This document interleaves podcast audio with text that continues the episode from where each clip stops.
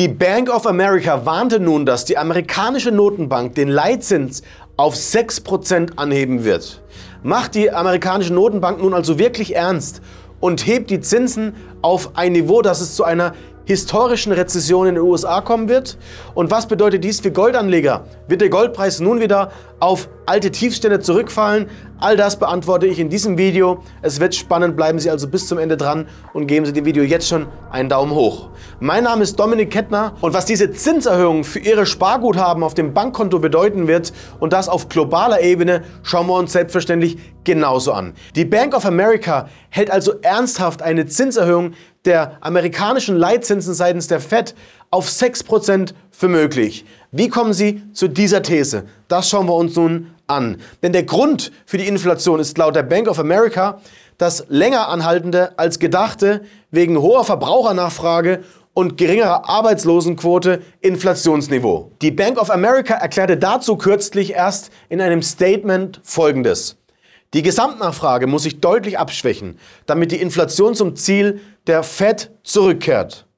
Eine weitere Normalisierung der Lieferketten und eine Verlangsamung des Arbeitsmarktes werden helfen, aber nur bis zu einem gewissen Grad. Und wo sich dieser Grad befindet, das steht natürlich wie immer in den Sternen. Wie die Bank of America also konkret zu dieser These kommt, wo die Leitzinsspanne derzeit zwischen 4,5 und 4,75 Prozentpunkten liegt, schauen wir uns nun einmal an. Denn die Märkte erwarten aktuell eher eine Zinsanhebung bis in den September auf nur 5,4 Prozent. Sollte die Bank of America also recht behalten mit ihrer These, würde dies bedeuten, dass die ohnehin angeschlagene und hochverschuldete US-Wirtschaft in eine Jahrhundertrezession rutschen könnte und dies, wie Ray Dalio es ebenfalls sieht, für den US-Dollar auch das Ende bedeuten könnte. Doch warum rechne ich mit dieser Rezession, die die amerikanische Wirtschaft in die Knie zwingen könnte? Denn je höher die Zinsanhebungen, desto eher schrumpft die Wirtschaft. Die Firmen nehmen also bei höheren Zinsen weniger Kredite auf und sind weniger investitionsfreudig, was logischerweise der Wirtschaft einen Rücksetzer gibt. Dass dadurch die Konsequenz eine sinkende Produktion ist, ist jedem klar. Außerdem konsumieren die Leute dann weniger, wenn es attraktiver gemacht wird, das Geld auf dem Bankkonto bei hohen Zinsen liegen zu lassen. Denn dies führt am Ende wie immer zu weniger Nachfrage und treibt die Amerikaner weiter in eine Rezession. Dass die Zinserhöhungen der Fed inzwischen Wirkung zeigen, erkennt man auch gut in der nächsten Grafik. Denn diese Grafik zeigt die sogenannte wahre Geldmenge seit dem Jahr 2001. Denn sie enthält alle Einlagen bei den Banken und sonstigen Institutionen, die Personen oder Unternehmen ohne Wartezeit in Bargeld umtauschen können. Und was nun noch dazu kommt, ist, dass erstmals seit 29 Jahren im November 2022 die Geldmenge der Vereinigten Staaten schrumpfte.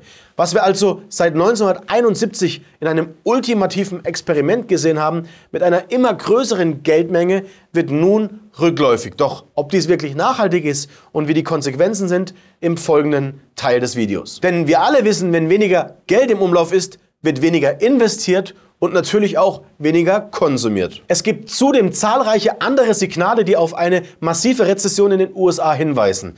Ein wichtiges Signal ist, dass der Zinsspread der zwei- und der zehnjährigen US-Staatsanleihen weiter negativ ist. Und ja, ich weiß, für viele sind diese Fachbegriffe schwer zu greifen. Deswegen möchte ich jetzt einmal die Konsequenz nochmal in vereinfachter Form erklären. Denn dieser Zinsspread, also der Unterschied zwischen den zweijährigen und den zehnjährigen Staatsanleihen, sagte bei der Fed San Francisco seit 1955 bis ins Jahr 2018 alle neuen Rezessionen korrekt voraus. Und wenn dieser Indikator also nun weiter negativ ist, bedeutet es auch, dass wir der nächsten Rezession sehr nahe sind. Davor warnt übrigens auch der Chefökonom der Weltbank. Der einzige, der diese Rezession wohl nicht kommen sieht, ist der deutsche Bundeskanzler Olaf Scholz. Ein weiterer sehr wichtiger Faktor, auf den die Wirtschaft schaut, ist der US-Konjunkturindex LEI und dieser sagt ebenfalls eine Rezession in naher Zukunft voraus.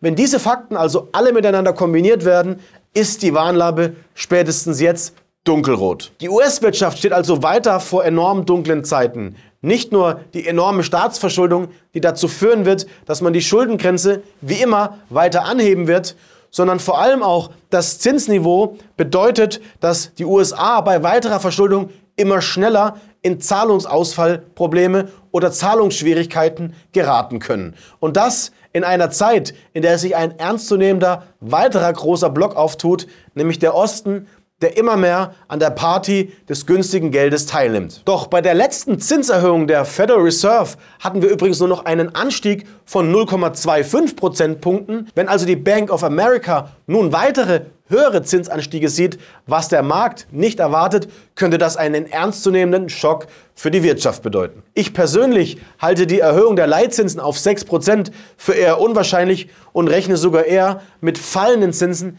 Ende des Jahres 2023. Und was Ronald Stöferle als Rohstoffanalyst und Wirtschaftsexperte zur Abkehr der FED von diesen Zinsanhebungen sagte, können Sie sich hier an dieser Stelle anhören. Wir sehen eben ganz klar, dass die disinflationären äh, Kräfte sehr, sehr stark sind. Das heißt, der Druck auf die Notenbanker, da weiterhin die Zinsen zu erhöhen, weiterhin restriktiv zu sein, dieser Druck wird immer geringer und geringer. Und ich glaube, der Goldpreis, der, der riecht es schon ein bisschen und merkt, dass dieser Fed Pivot eigentlich bereits eingeleitet wurde. Also das ist ein bisschen so die Denke, in, in der wir uns äh, momentan befinden. Wir glauben eben nicht an dieses Narrativ, das da aufgebaut wurde, dass Jay Powell der neue Paul Volcker ist. Für die US-Wirtschaft und die amerikanische Gesellschaft wären diese Zinssenkungen eher schlecht. Denn sie würden vor allem dafür sorgen, dass es zu einer zweiten großen Inflationswelle käme, eine noch höhere Inflationswelle, wie wir sie schon im Jahr 2022 sehen mussten. Ich rechne dennoch Ende des Jahres mit einer Zinssenkung, denn die Federal Reserve und die amerikanische Politik werden reagieren müssen, wenn es zu einer Rezession kommt, in der die Menschen nicht mehr in der Lage sind, sich ihren Lebensunterhalt zu leisten, weil es viele Arbeitslose geben wird und weil viele Unternehmen die Insolvenz anmelden müssten. Was für große Teile der amerikanischen Gesellschaft eine schlechte Nachricht wäre, wäre auf der anderen Seite zumindest eine positive für den Goldpreis. Denn der Goldpreis wird vor allem durch sinkende Realzinsen beflügelt, was also heißt, wenn die Inflation höher als der Zins liegt und diese Spanne größer wird, bedeutet dies im Regelfall steigende Goldpreise. Damit Sie also von einer derartigen Rezessionswelle, die meiner Meinung nach auch in Europa realistisch ist, nicht betroffen sind, sollten Sie jetzt Ihre Vorkehrungen treffen.